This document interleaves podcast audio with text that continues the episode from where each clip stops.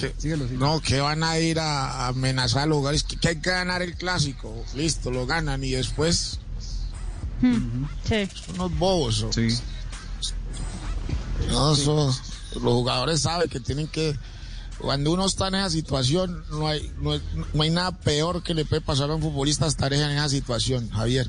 Uno en la casa está de mal genio, uno no quiere comer, no quiere ver a nadie, uno quiere entrar a una cancha y tratar de revertir y salir de ese, de ese momento. Eso es horrible para uno como futbolista. Yo entiendo esa vaina.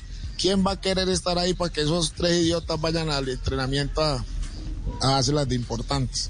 Nadie.